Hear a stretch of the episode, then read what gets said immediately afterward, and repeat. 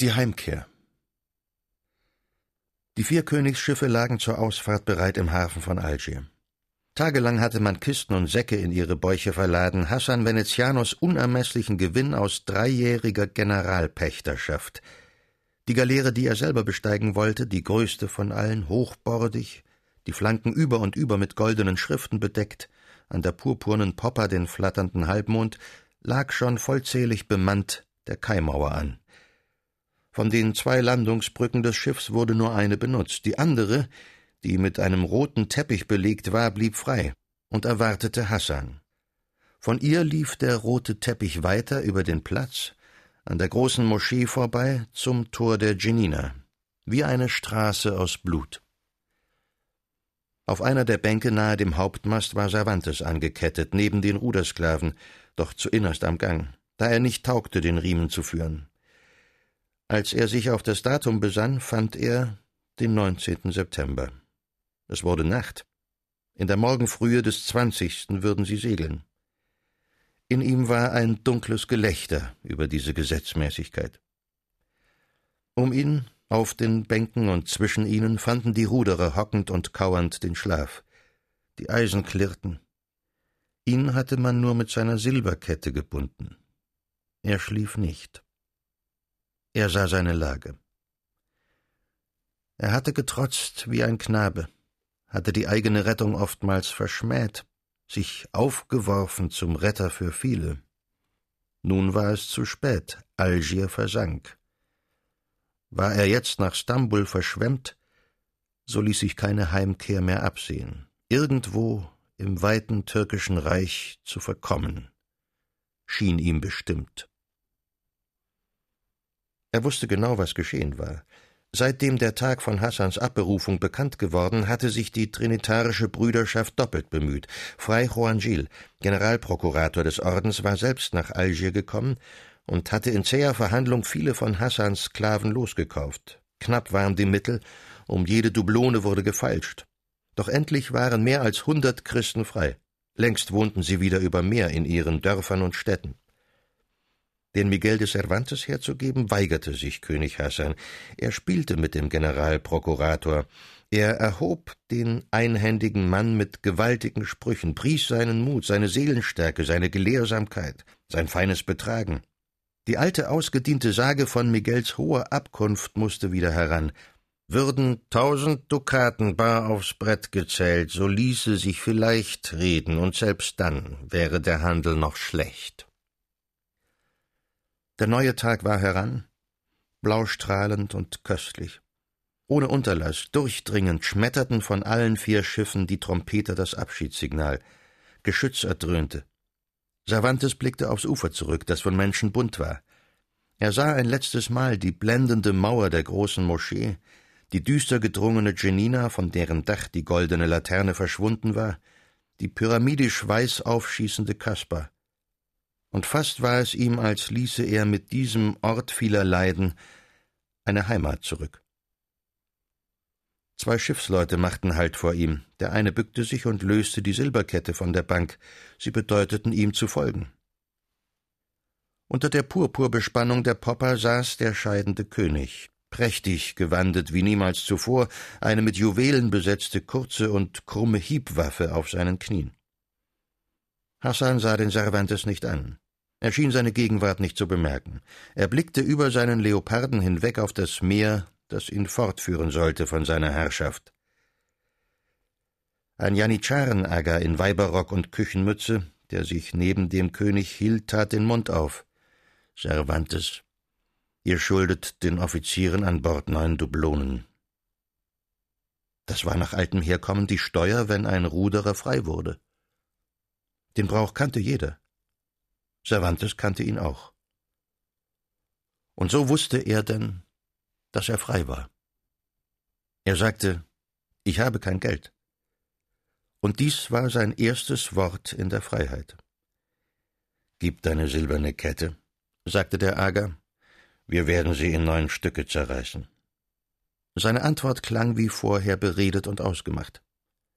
Cervantes legte die Kette ab, er wartete. Da niemand mehr sprach, wandte er sich weg und beschritt die Laufbrücke. Es war die nächste, die mit dem Königsteppich. Kaum hatte er das Ufer erreicht, so ward sie zurückgezogen. Das Ende des roten Teppichs glitt ab und klatschte ins Wasser. Ein Schreien erhob sich am Kai, das die schmetternden Trompeten hoch übertönte, und er sah, dass König Hassans Schiff fuhr. Als der Befreite eine Stunde danach vor den Generalprokurator trat, der im Hause des Kaufmanns Torres Quartier genommen, empfing ihn der Mönch ohne Güte. Hassan, erfuhr er, hatte sich in letzter Stunde mit fünfhundert Dukaten zufrieden gegeben. Der Trinitarischen Brüderschaft schuldete Miguel nun also fünfhundert Dukaten. Er stellte den Schuldschein aus. Dies war sein erstes geschriebenes Wort in der Freiheit.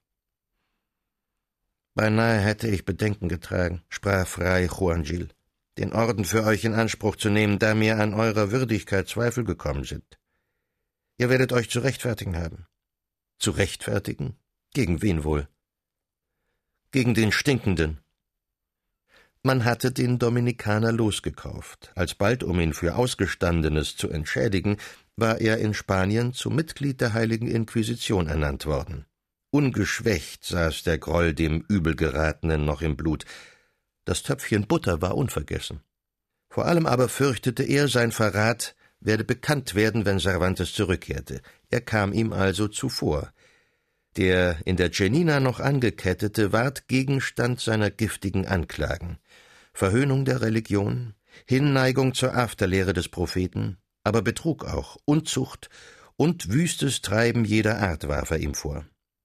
Den Generalprokurator, der sich um Miguels Auslösung bemühte, erreichte ein Befehl der Heiligen Kammer, zuvörderst alle jene Anklagepunkte zu erforschen.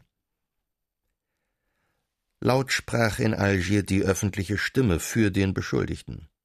Die Abfahrt nach Stambul drohte. Juan Gil erlegte den Kaufpreis.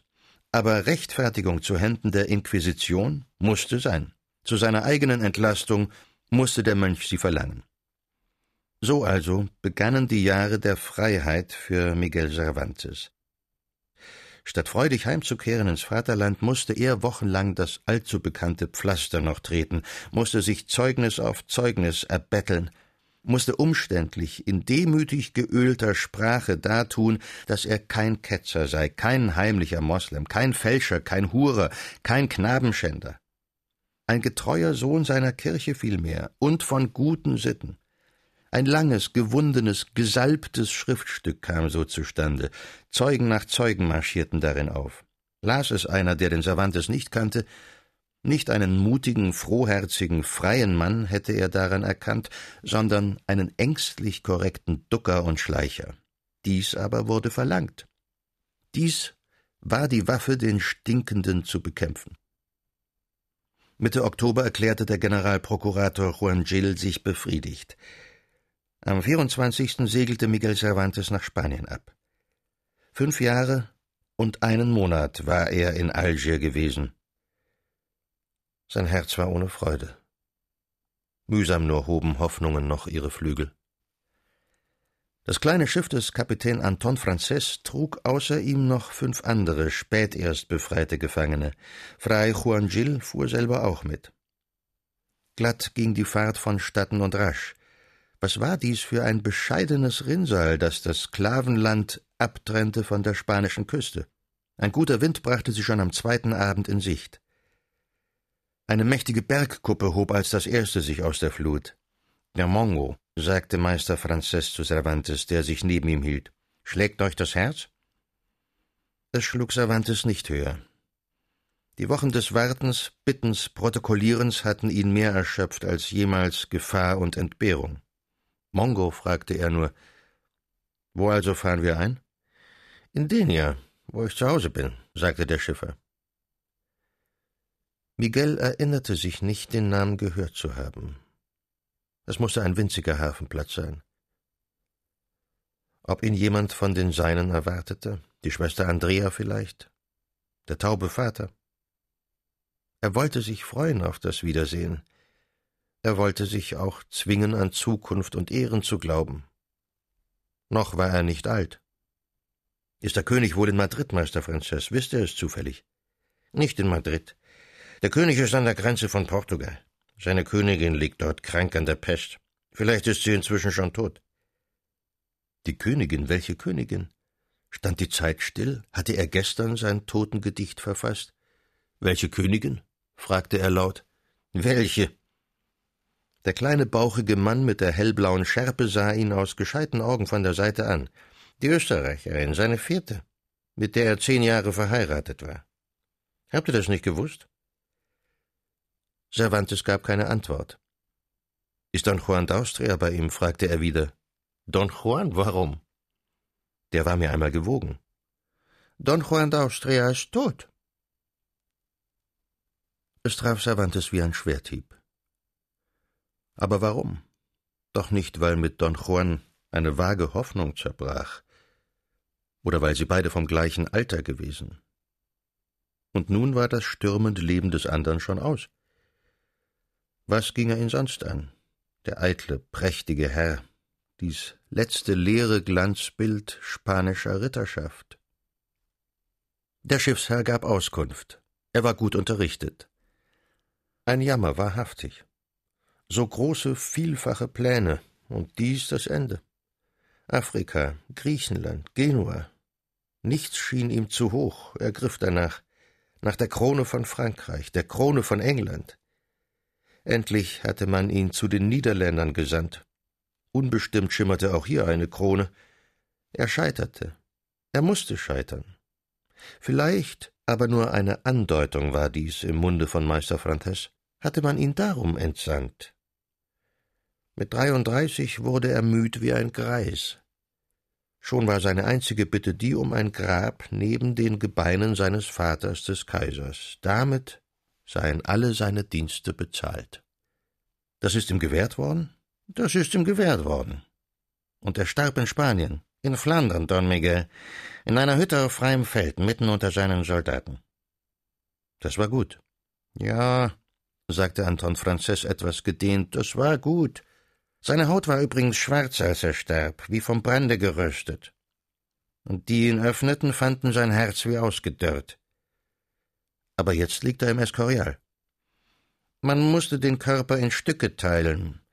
In vier Stücken kam er heimlich nach Spanien zurück. So verhasst war er schließlich. Ja, jetzt liegt er im Escorial. Es dunkelte. Die armen Lichter von Denia waren ganz nahe und es war Cervantes, als beträte er nach zwölf Jahren sein Heimatland durch eine Hintertür.